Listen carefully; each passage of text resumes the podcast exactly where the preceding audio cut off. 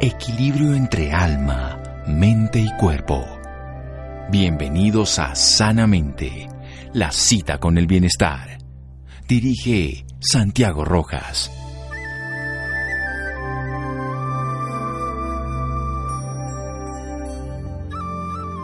Hola, muy buenas noches a todos nuestros oyentes. Soy Laura Roper y como todos los viernes los estamos acompañando hoy para contarles sus historias de vida.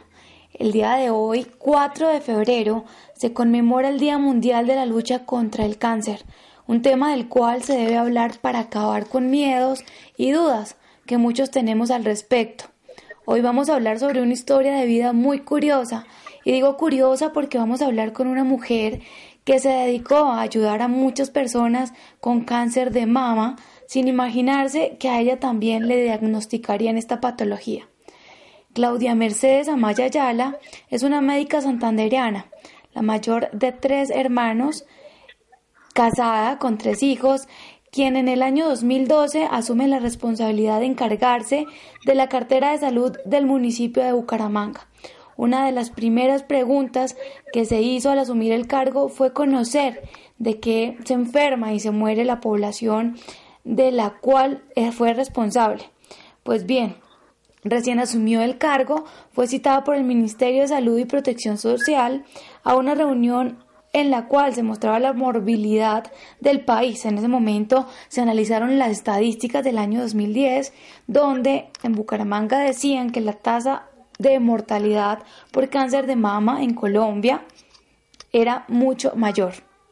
Este indicador le llamó mucho la atención, dado que su esposo era doctor, el doctor Eduardo Javier Arias, eh, quien es cirujano oncológico y diariamente atiende pacientes con cáncer. Es decir, es curioso porque en su casa se habla de cáncer a diario. La doctora Claudia fue diagnosticada en el 2017 con cáncer de mama. Ella está en la noche de hoy con nosotros para hablarnos un poco más sobre este tema, sobre su historia de vida y sobre todo el proceso por el que tuvo que pasar. Doctora Claudia, muy buenas noches, bienvenida sanamente a Caracol Radio. Laura, muy buenas noches, un saludo para ti y para todos los oyentes. Doctora, para nosotros es maravilloso tenerla en nuestro programa y que le hable a todas las personas que nos están escuchando en este momento sobre su historia de vida. Pero bueno, antes de empezar de contar cómo fue diagnosticada, me gustaría que hablara un poco de su infancia. ¿Cuáles son los recuerdos más bonitos que tiene de ella? Bueno, Laura, como mencionaste, yo nací en Bucaramanga, soy la mayor de tres hermanos. Mis papás tenían un negocio de distribución de víveres, entonces digamos que desde pequeñita estuve ayudándolos en el tema de organizar pedidos, de hablar con los vendedores, de recibir personas que querían comprar los productos. Eh, siempre creo que me sentí como con un nivel más grande de responsabilidad de las labores de la casa y de las labores del negocio.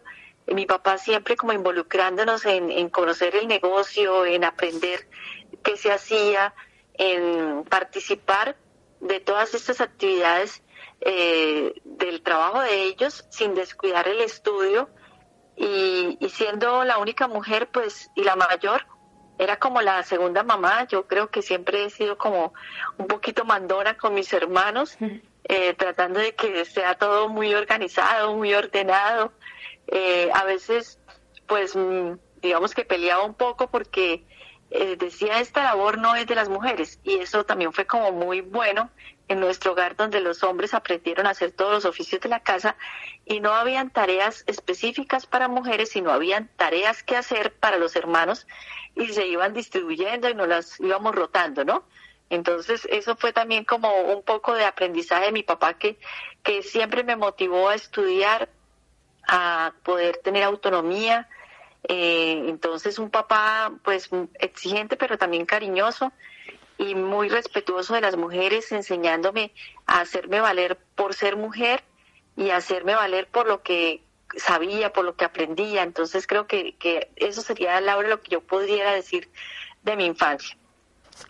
Bueno, doctora, y yo siento que los hermanos mayores siempre tienen como un rol muy importante o como o como un rol que, le, o sea, que les toca asumir como una responsabilidad grande, siento yo, no sé.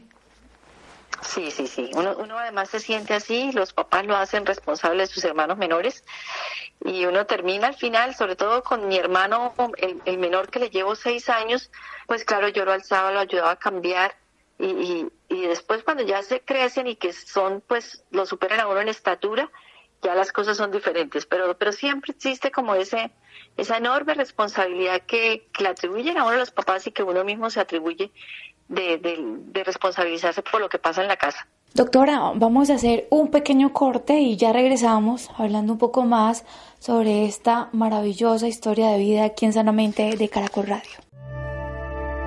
Síganos escuchando por salud. Ya regresamos a Sanamente. Bienestar en Caracol Radio. Seguimos en Sanamente.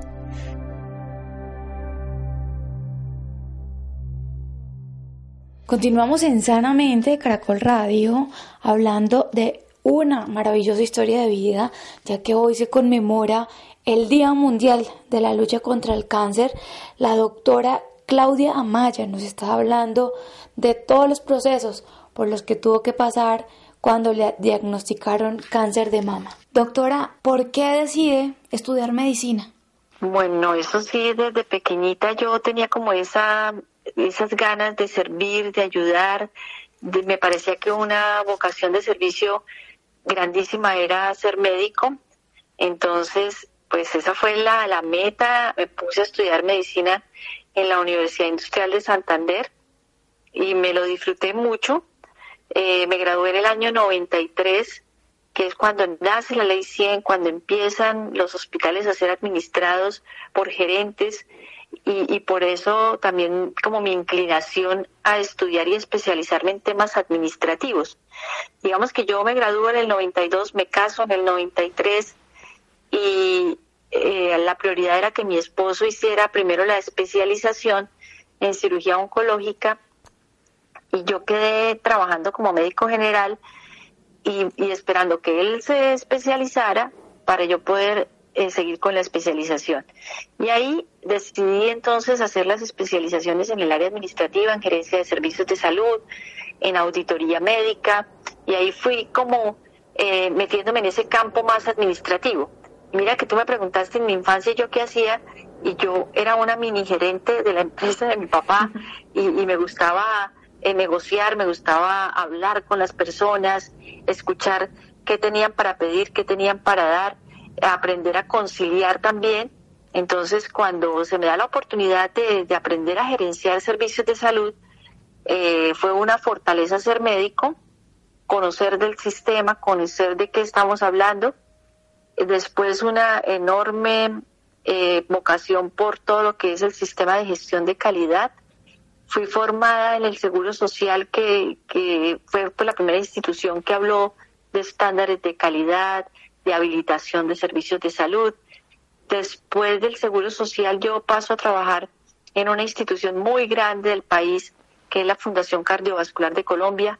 Fue la clínica que tuvo por primera vez una historia clínica electrónica. Fue la primera institución eh, acreditada en salud, es la, la acreditación número 001 y es la primera institución certificada con, por la Joint Commission en Colombia. Entonces, pues eso se hizo mientras fui gerente de, la clínica y me enseñó a buscar la excelencia en la prestación de servicios de salud, a buscar, digamos que tolerancia cero con el error. En salud, eh, un error implica una vida y, durante varios años estuve trabajando en la Fundación Cardiovascular de Colombia. En los últimos años fui gerente del Centro Nacional de Telemedicina cuando apenas empezábamos en, el país a hablar de telemedicina en el año 2004, después con la normatividad del 2006, eh, conocí la otra Colombia, yo estuve eh, en los llanos, eh, en San Andrés Islas, llevando telemedicina. Y hoy la telemedicina que está como tan de moda por todo el tema de la pandemia que forzó la implementación de la telemedicina, pues nosotros desde el 2006 estábamos visitando el país con telemedicina, con teleusi, y, eso me permitió conocer gente maravillosa y también poder eh, reconocer las dificultades que vive las personas que viven en las zonas alejadas, en las zonas rurales del país, donde las vías de acceso son muy difíciles. Cuando uno conoce esa otra Colombia es cuando se da cuenta de lo afortunado y de los privilegiados que somos de tener una infraestructura hospitalaria tan buena en nuestras ciudades, tan fácil de llegar y, y cómo necesitamos seguir trabajando por cerrar esas brechas, por hacer que todos los colombianos tengamos acceso a la misma calidad de servicios de salud, por lo menos, eh, que, que necesitamos y de los cuales tenemos derecho, ¿no? Claro que sí, que es muy importante y ha hecho muchísimas cosas, pero me encantaría que le contara a nuestros oyentes cómo llega y, y cómo llega a ser encargada de la cartera de salud en el municipio de Bucaramanga.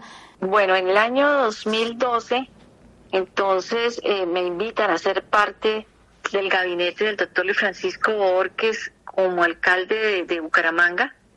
Eh, y yo decido asumir ese reto de ser, de pasar ya dentro de otro sector del sistema después de haber estado sentado desde la silla de un asegurador como era el Seguro Social, de haber estado en la silla del prestador ya de la clínica atendiendo pacientes y negociando con las EPS, pues el ente territorial, la autoridad territorial, era interesante e, ese escenario de política pública y estuve ahí cuatro años aprendiendo muchísimo del tema.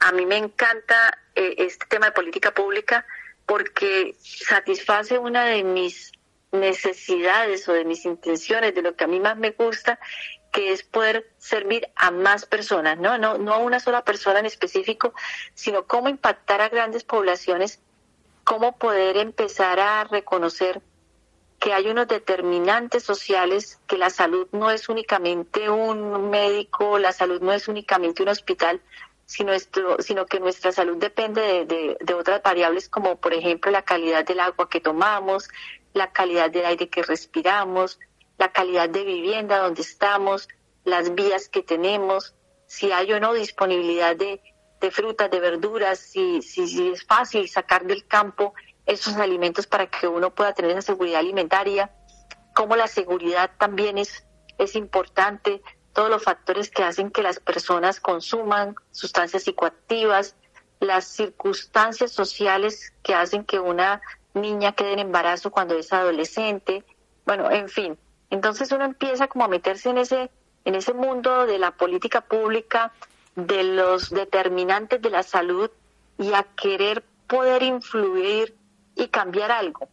Y ahí pues eh, el tema del cáncer de mama era un indicador en rojo para el municipio de Bucaramanga eh, y pensar, bueno, pero ¿por qué se nos mueren tantas mujeres en Bucaramanga de cáncer de mama? ¿Qué es lo que está pasando? ¿Qué es lo que deberíamos cambiar?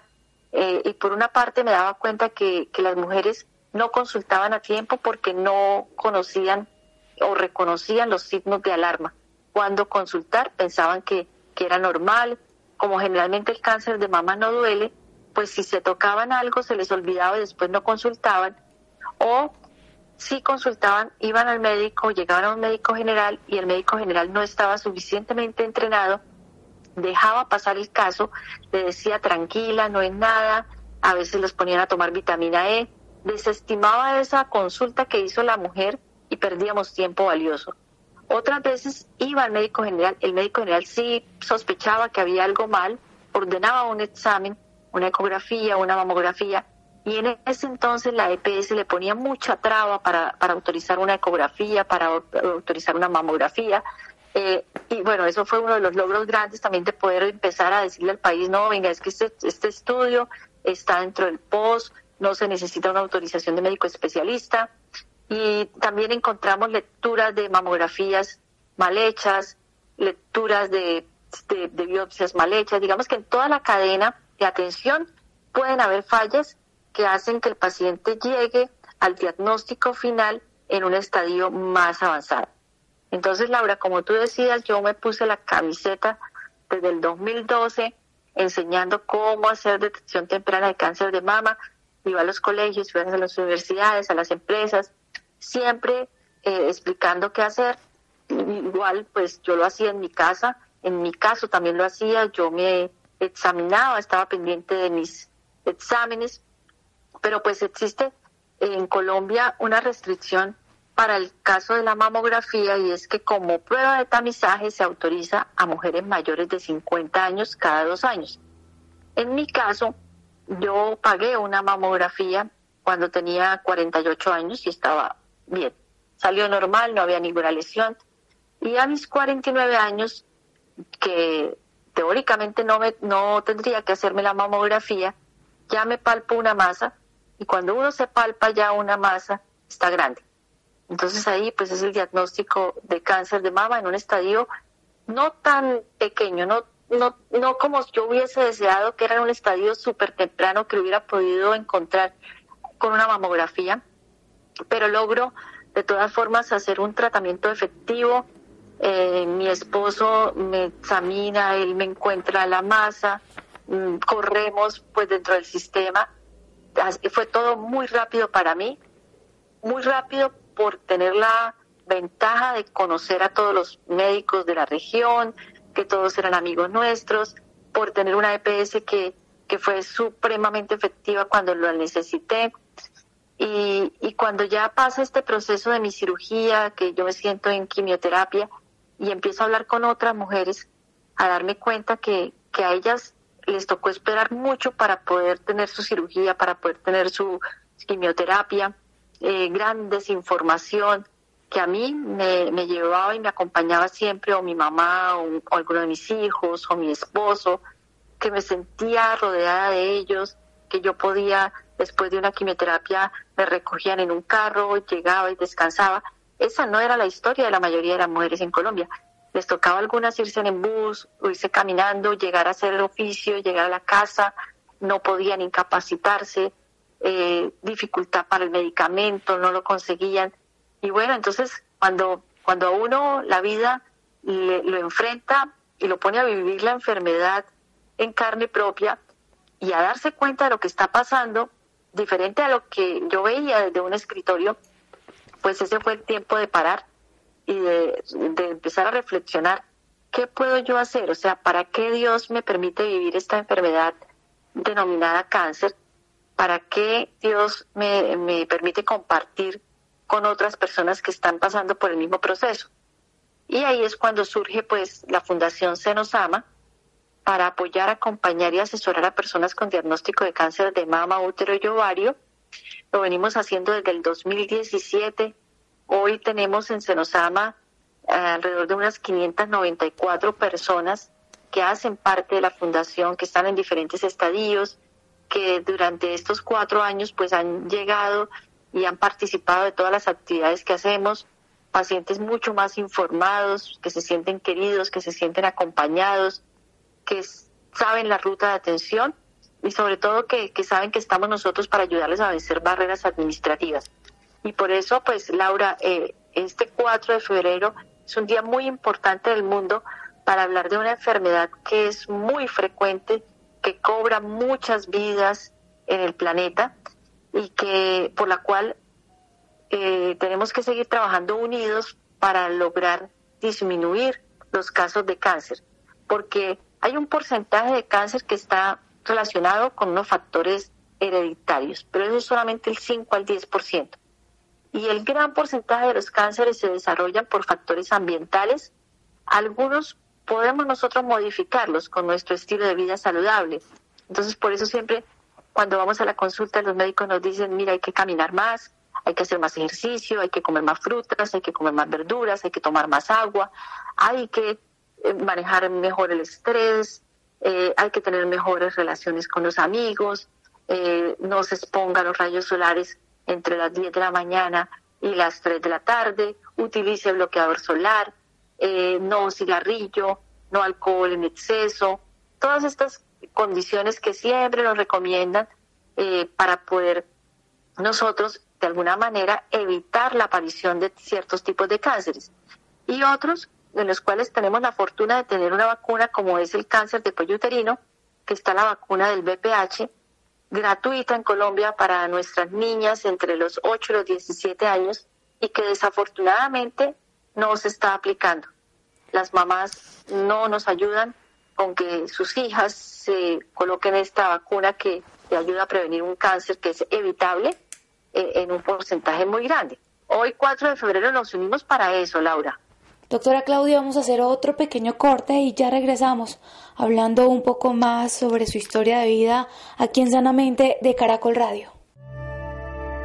Síganos escuchando por salud. Ya regresamos a Sanamente. Bienestar en Caracol Radio.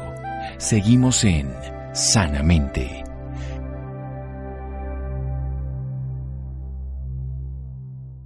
Continuamos en Sanamente de Caracol Radio hablando sobre la historia de vida de una mujer, en específico una doctora que fue diagnosticada con cáncer de mama y que le habla a todas las personas que nos están escuchando sobre todo su proceso, sobre cómo sobrevivir a esta patología. Doctora, también me gustaría que le contara a nuestros oyentes, porque yo al principio de la entrevista dije que esto era algo, una historia de vida muy curiosa.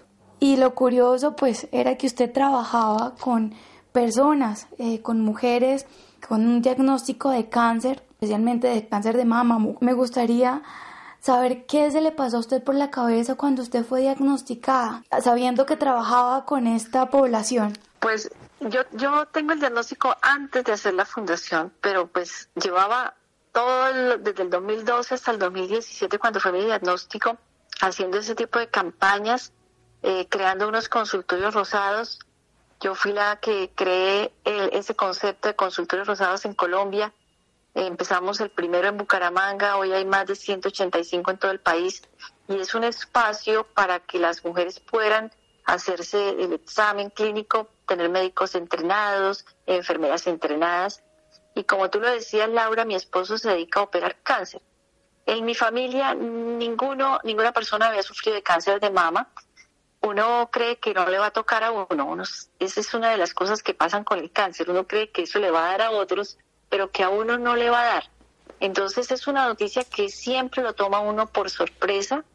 Eh, no está uno preparado para recibir el diagnóstico de cáncer, pero también yo sabía que cáncer no es muerte, porque pues eso es lo que hemos aprendido nosotros aquí en casa y la evidencia. Y, fue la primera la primera cosa que me confortó es, eso, saber que estábamos en un estadio temprano era la segunda aspecto que me daba tranquilidad. Tres, saber que tenía una buena aseguradora que me iba a cubrir todos los gastos del tratamiento. El saber que en Colombia disponemos de todas las tecnologías que existen para tratar este cáncer comparado con los mejores países del mundo e, esa es una fortuna para, para nosotros las colombianas. Y por otra parte, pues también tener un círculo de apoyo tan lindo como el que yo tengo y por eso Laura me di a la tarea de que Se nos ama pudiera ayudarle a las personas que no tienen ese grupo de apoyo, que no tienen esa familia, que los deja el marido, que sea Se nos ama quien les apoye, quien les acompañe. Entonces, pues sí, fue como, como el colmo, ¿no? Como dice, el colmo de tal y para mí fue el, colmo, el colmo mío eh, que me diera cáncer de mama de, tanto trabajar y de tanto hablar del tema. Eh, y eso pues también era como para ratificar algo que yo había dicho siempre y es una de cada ocho mujeres va a desarrollar cáncer de mama alguna vez en su vida. Uno puede estar dentro de ese, eh, ser la, ser la de la de la lotería, ser la una de, de ocho amigas. Nos reunimos ocho amigas y al menos una de ellas, no sabemos cuál, va a desarrollar cáncer de mama. Esto, es, esto no se puede evitar, no hay una vacuna para, para que uno se la aplique y no le dé cáncer de mama. Está definido que le va a dar a alguien. Entonces, como uno no sabe si uno va a ser el, el, el, que está destinado para esa enfermedad, la importancia de estarnos chequeando, de hacer los exámenes, especialmente la mamografía, para poder hacer un diagnóstico en estadios tempranos y de esa manera eh, tener una mejor calidad de vida. Entonces, cuando hablamos de cáncer en general, hay algunos cánceres que sí se pueden prevenir, pero otros, como el cáncer de mama, que no se puede prevenir, que lo que se puede hacer es detectarlo a tiempo. Y todo el trabajo de nosotros, de las organizaciones de pacientes que trabajamos en este tema, va encaminado hacia hacia motivar a las personas a hacer un diagnóstico a tiempo. El diagnóstico a tiempo se hace en cáncer de mama principalmente con la mamografía. No es con tocarnos. El hecho de que nosotros nos toquemos no significa o no implica que no nos va a dar cáncer de mama. Nos podemos tocar todo el tiempo, pero lo que va a determinar que, que lo encuentre pequeñito realmente es ese examen que se llama la mamografía, que puede ver lesiones muy pequeñitas, más pequeñitas que una cabecita de un alfiler, y ahí el tratamiento es únicamente quitar esa parte del tumor, muchas veces ni siquiera va a requerir quimioterapia ni radioterapia. Entonces esa es nuestra apuesta, ¿no? A que a esas mujeres que les va a dar, que es un porcentaje alto porque pues el cáncer de mama es el más frecuente de todos los tipos de cáncer que nos dan las mujeres, pues que lo estemos buscando. Y así con todos los tipos de cánceres que existen, eh, pues hoy en el mundo nos gana por, por número de muertes el COVID, seguido por las enfermedades cardiovasculares y en tercer lugar el cáncer. Que exista un día mundial para, para hablar del cáncer y bueno, no ha sido un día, realmente ha sido todo un mes de sensibilización. Y eh, en Colombia nosotros hemos venido reflexionando con las otras organizaciones de pacientes sobre la importancia también de que el COVID no nos deje en casa, el miedo a contaminarnos nos está dejando en casa y no nos estamos haciendo esas mamografías, no estamos haciéndonos las citologías, eh, estamos demorando el diagnóstico y los pacientes están llegando ya en estadios muy avanzados. Doctora, eh, ¿y desde qué edad eh, debe una mujer empezar a hacerse una mamografía? Eso es muy importante decirlo porque es muy común que muchas mujeres no lo sepan. Realmente nuestra recomendación y la recomendación de la, de la Asociación Colombiana de Mastología es que desde los 40 años nosotras nos hagamos una mamografía una vez al año. Ahí hay un proyecto de ley que estamos liderando que es el proyecto de ley 151, radicado el año pasado en agosto, donde pretendemos que la mamografía la cubran los seguros a partir de los 40 años. Hoy día la cubren los seguros, está dentro del plan obligatorio de salud a partir de los 50 años. Pero nos hemos dado cuenta que el 32% de las personas que desarrollan cáncer de mama en Colombia son menores de 50 años. Un 32% es muchísima población. Entonces, por eso estamos diciendo la mamografía debemos hacernosla desde los 40 años. Ojalá pues que la cubra el seguro. Y si no la cobra el seguro, a todas estas mujeres que nos están oyendo, pues hagamos el esfuerzo y pagamos la mamografía. A veces nosotras pagamos 150 mil, 200 mil pesos por hacernos el color, por hacernos los rayitos, eh, que es muy importante para vernos bonitas, pero ¿por qué no invertimos en nuestra salud y pagamos también esos mismos 120 mil pesos o 80 mil pesos para hacernos una mamografía o una ecografía mamaria y quedarnos tranquilos de que no hay nada, ¿no? Ahora, si una mujer menor de 40 años siente algo, va al médico, le palpa una lesión sospechosa, el seguro, nuestro plan de beneficios lo cubre, cubre esa mamografía porque ya es diagnóstica.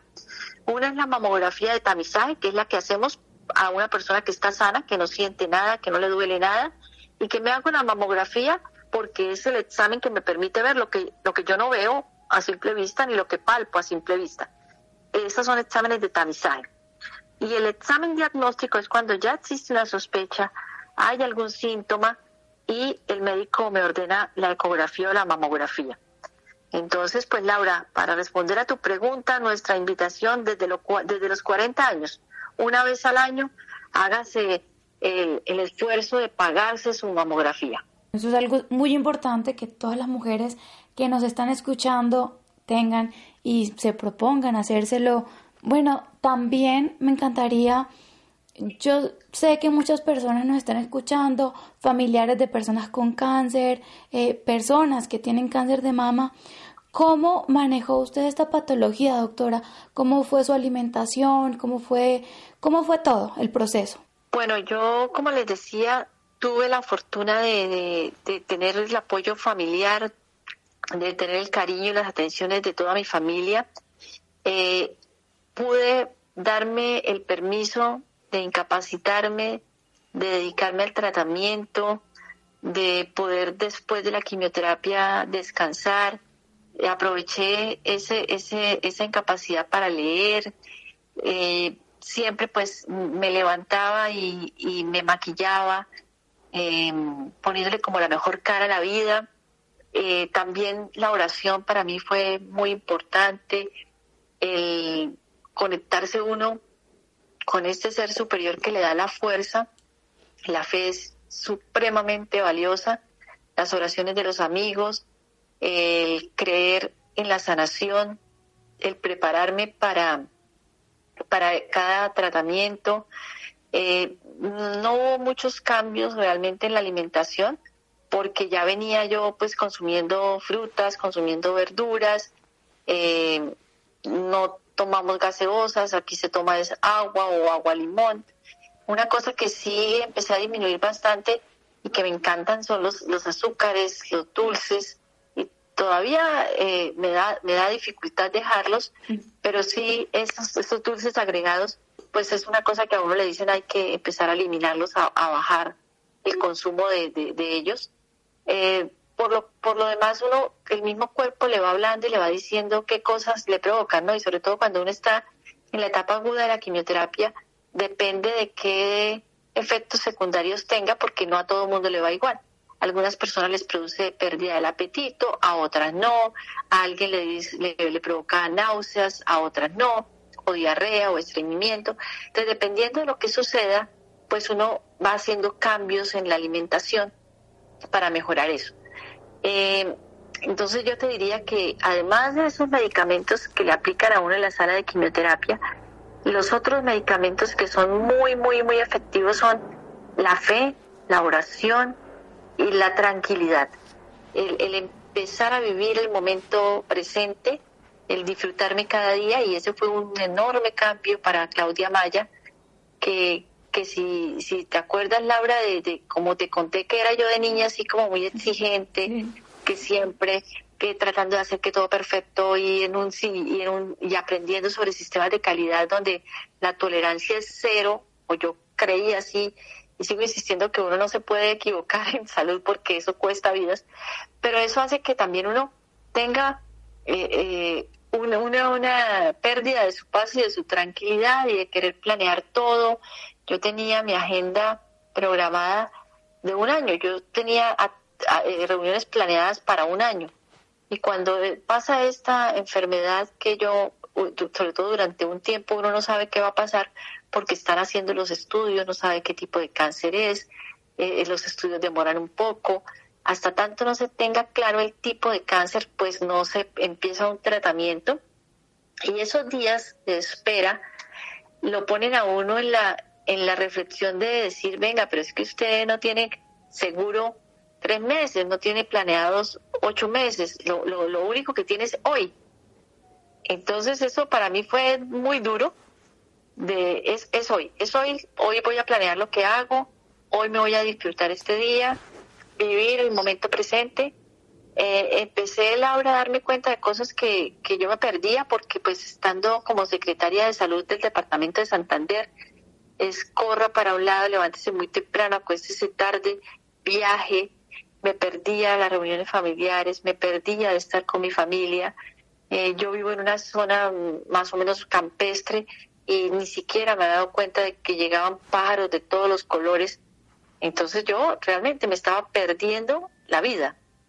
Y, el cáncer llega como un maestro a enseñarme que, que, esa no, es la, no era la manera de vivir, que esa no era la velocidad, que toca bajarle, que toca bajar el ritmo, que este es como un rayo desatulampador, digo, digo yo, que lo pone a uno en serio y dice, esperatico, aquí las cosas son diferentes, disfrútese hoy, agradezca hoy que amaneció, que abrió los ojos, que puede caminar. Y empecé entonces a vibrar en una frecuencia de onda diferente y fue la, la frecuencia de la gratitud y de disfrutarme cada cosa que pasaba. Y eso me hizo eh, que, realmente mis quimioterapias pues fueron muy buenas, yo no tuve dificultades, a mí me fue súper bien y yo quiero que a todas las mujeres que, que, que, están en, este tratamiento pues les vaya igual, ¿no? Que tengan información eh, y por eso entre las cosas que hacemos en Senosamo pues es un componente muy importante es el apoyo emocional y el apoyo espiritual, porque sabemos que esas dos medicinas son complementarias a la quimioterapia, la radioterapia y la cirugía y muy, muy efectivas. Y los amigos, los amigos que lo llaman a uno, que le mandan un mensajito, estoy llorando por ti, eso es súper chévere, se siente uno acompañado. Entonces, pues eh, creo que, que eso funciona. Insisto, la familia, eh, cuando yo perdí el cabello, mis, mis hermanos se calvearon, vinieron a, reunirse, poniéndose, estamos todos calvos, y, bueno, siempre le dicen a uno que no, que se ve bonito.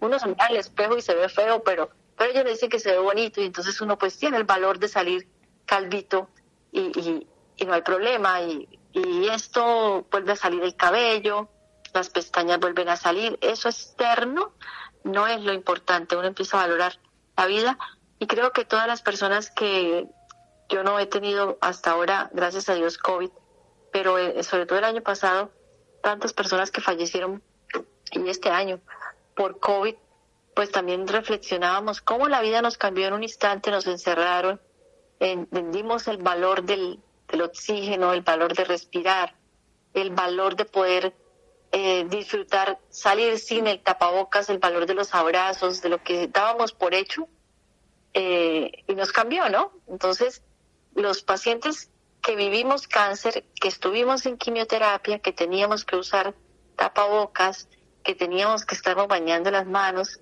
que teníamos que estar limpiando la casa para no adquirir infecciones, ya, ya la vida nos había preparado para, para esta pandemia, sobre todo al comienzo que nos pusieron pues tantas restricciones.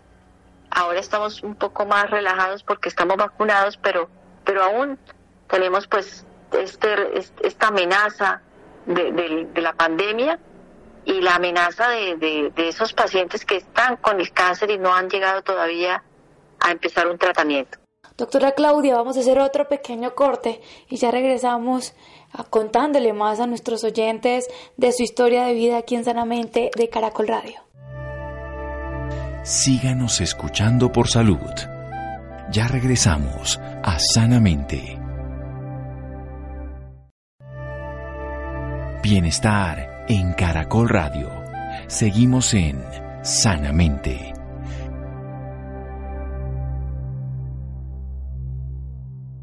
Continuamos en Sanamente de Caracol Radio hablando un poco más sobre la historia de vida de la doctora Claudia Amaya. Doctora, la gran importancia de vivir un día a la vez, escucharla es gratificante, escucharla es una motivación muy grande, en especial para las personas que en estos momentos están sufriendo de cualquier patología, de cáncer, de COVID, de cualquier patología que estén sufriendo en este momento. Es muy importante escucharla y saber lo importante que es levantarse y agradecer por el día de vida, por lo que tenemos, por lo que somos y es muy importante lo que usted decía, yo no disfrutaba los, los pájaros, yo no...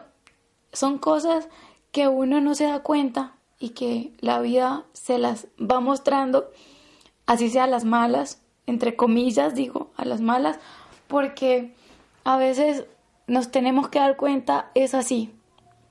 Y, y de verdad ha sido gratificante tenerla acá en nuestro programa escucharla y que todos nuestros oyentes sepan que tienen que salir adelante de una manera como la que usted salió y como otra cosa, muchas, muchas personas, y ya para finalizar me gustaría que sea usted la que le dé estos consejos.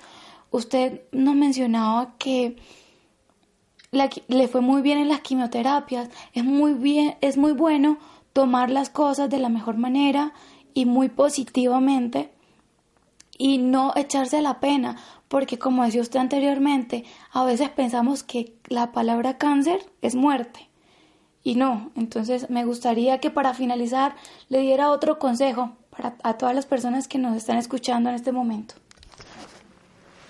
Gracias, Laurita. Sí, yo creo que lo más importante es que sepamos que la palabra cáncer no es sinónimo de muerte, que Hoy existen muchos nuevos tratamientos, moléculas, alternativas para tratar el cáncer y que esos medicamentos también hoy producen menos efectos secundarios que hace algunos años. Eh, que es importante confiar en los médicos tratantes, confiar en la terapia, eh, no dejarnos creer por lo que hay o por lo que leemos en el Internet, que hay mucha información basura, que a veces nos llegan con fórmulas eh, mágicas y, cosas que, se aprovechan de nosotros, se, aprovechan de la enfermedad, se aprovechan de la angustia que uno tiene y entonces le, ponen ciertos eh, productos que no están demostrados que funcionen o que tome sangre chulo, que se haga mil, mil, mil recetas que no funcionan y entonces algunas personas deciden abandonar su tratamiento para probar esas recetas mágicas. Que confíen en su, en su equipo tratante, esa es una clave. Y por sobre todas las cosas, que confíen en Dios, que Dios nos fortalece, que Dios nos anima, que Dios nos da esperanza y se rodeen de gente bonita, de gente que les haga eh, eh, reír, que, escuchen música, que vivan este ese día y estén pues en, una frecuencia de, paz y de agradecimiento. El agradecer es, es una de las medicinas más importantes, el aceptar, el adaptarnos también, adaptarnos a, durante algún tiempo, no tener cabello, eh, a tener resequedad en las en las en la, en la piel, en las mucosas, pero todo eso pasa. Todo eso pasa y cuando, como en mi caso, que ya han transcurrido cinco años, de haber tenido el diagnóstico, pues uno mira atrás y dice, esto fue un maestro, es una bendición para mi vida, llegó para cambiarme, para hacerme mejor persona.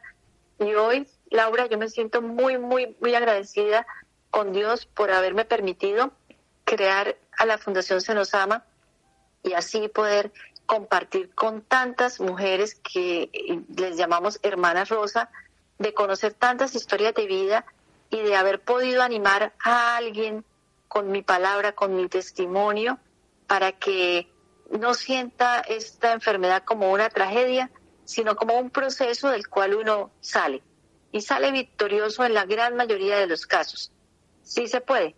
En otros no. En otros pues la enfermedad avanza y todos tenemos que morir eh, algún día, pero tenemos que vivir, no empecemos a morir cuando nos dan el diagnóstico de cáncer, sino que vamos a vivir completamente hasta el último aliento que tengamos de vida, eh, vivirlo, vivirlo en plenitud y no estar lamentándonos ni quejándonos. Entonces eh, yo creo que estamos en un país que nos ofrece muy buenos médicos, muy buenas instituciones, excelentes tratamientos, cada vez hay más círculos de apoyo, busquen círculos de apoyo, no se queden solitos. Eh, hay muchas organizaciones de pacientes que podemos orientar, que podemos apoyar.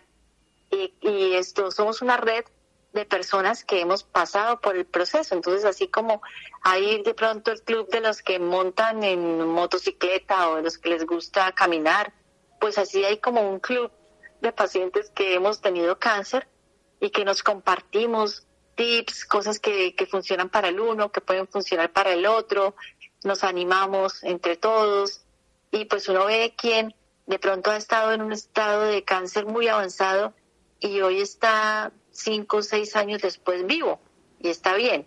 Esa es, esa es la esperanza de que, de que los tratamientos funcionan. Entonces, Laurita, ese es el mensaje, eh, mi agradecimiento por este espacio, mi gratitud para ustedes y un abrazo grandísimo a todos los oyentes, en especial a esas personas que hoy la vida le da la oportunidad de vivir cáncer como un maestro de vida y que seguramente eh, van a ser mejores personas cuando esto pase. Maravilloso, doctora, de verdad ha sido maravilloso escucharla, ha sido maravilloso tenerla en nuestro programa y yo sé que muchas personas quieren saber un poco más de este tema, dónde pueden encontrar más información de la fundación o, o suya. Bueno, pues yo creo que pueden consultar nuestra página web, es www.senosama.com y también estamos en, en las redes sociales como FUN, eh, FUND, raya de piso, se nos ama. Bueno, doctora, muchísimas gracias por esta valiosa información, por contarnos su maravillosa historia de vida, porque es maravillosa y por acompañarnos esta noche aquí en Sanamente de Caracol Radio. Gracias, Laurita. Un abrazo para todos los oyentes y bueno, terminamos muy bien este día 4 de febrero. Doctora, muchísimas gracias por esta valiosa información y muchísimas gracias a todas las personas que nos escucharon esta noche aquí en Sanamente de Caracol Radio. Síganos escuchando por salud. Ya regresamos a Sanamente.